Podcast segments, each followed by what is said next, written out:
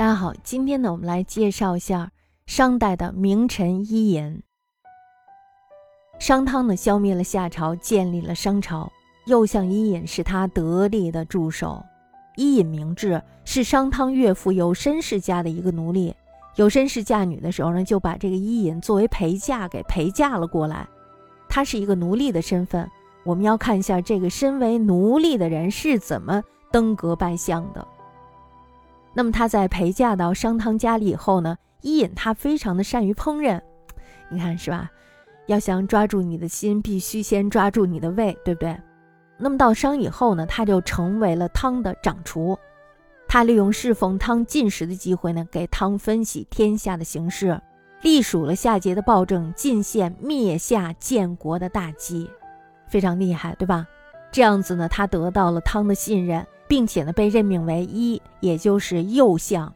伊尹帮助商汤筹划了进攻夏朝的大计以后，最后呢，一举灭亡了夏朝，建立了商朝。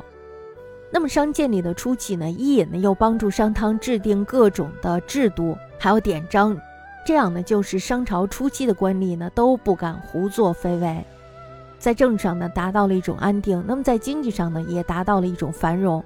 商汤死了以后，他的两个儿子相继继位，但是呢，不久之后呢，也都死了。后来呢，这个国家就由伊尹来做主了，因为他是一个老人嘛。伊尹呢，就让商汤的孙子太甲继位了。太甲继承了这个王位以后呢，伊尹连续写了三篇文章给这个太甲读。上头写的是什么呢？上头写的就是你要怎么做一个好君主。读了这些文章以后呢，太甲开头两年的时候，他还觉得哎挺新鲜。我一定要做一个好君主，是吧？很励志。那么到了第三年的时候，事不过三，是吧？这个太甲呢就把这事儿给忘了，因为他也是在一个舒适窝里长大的，所以呢他就比较任性一点。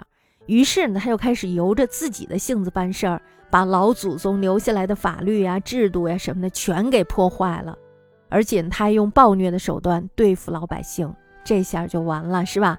当时呢老百姓被他压迫的喘不过气来。大家看到这儿的时候，就觉得这个太甲实在是不怎么地，太坏了！你这才建国几年呀，你就这样？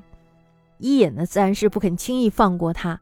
他首先呢，是一再的规劝，因为他毕竟是跟着他爷爷一起开创了这个国家的，所以呢是很有分量的。可是呢，这个太甲却根本不听话，非常的不听话，叛逆。那么这伊尹呢就没有办法，于是伊尹就把他赶下台去。不但赶下了台，而且呢，还把他放逐到商汤的坟墓所在的地方，叫做同宫。这是在今天河南的偃师放逐到这个地方去了。那么在太甲被放逐期间呢，伊尹他也并没有另立新王，他就自己先暂且把这个国家大事儿都给管起来了。太甲呢在同宫住了三年，那么在伊尹的耐心的开导下，终于开始悔过自新了。并且呢，开始弃恶从善，施行仁义。伊尹呢，这时候就觉得这个年轻人呢，确实是悔过自新了。于是呢，就亲自带着文武大臣，把太甲接回到了都城亳，并且呢，郑重其事的把政权交还给了他。伊尹还是挺不错的，是吧？那么太甲复位以后呢，他就接受了这个沉痛的教训，终于呢，把天下治理的是井井有条。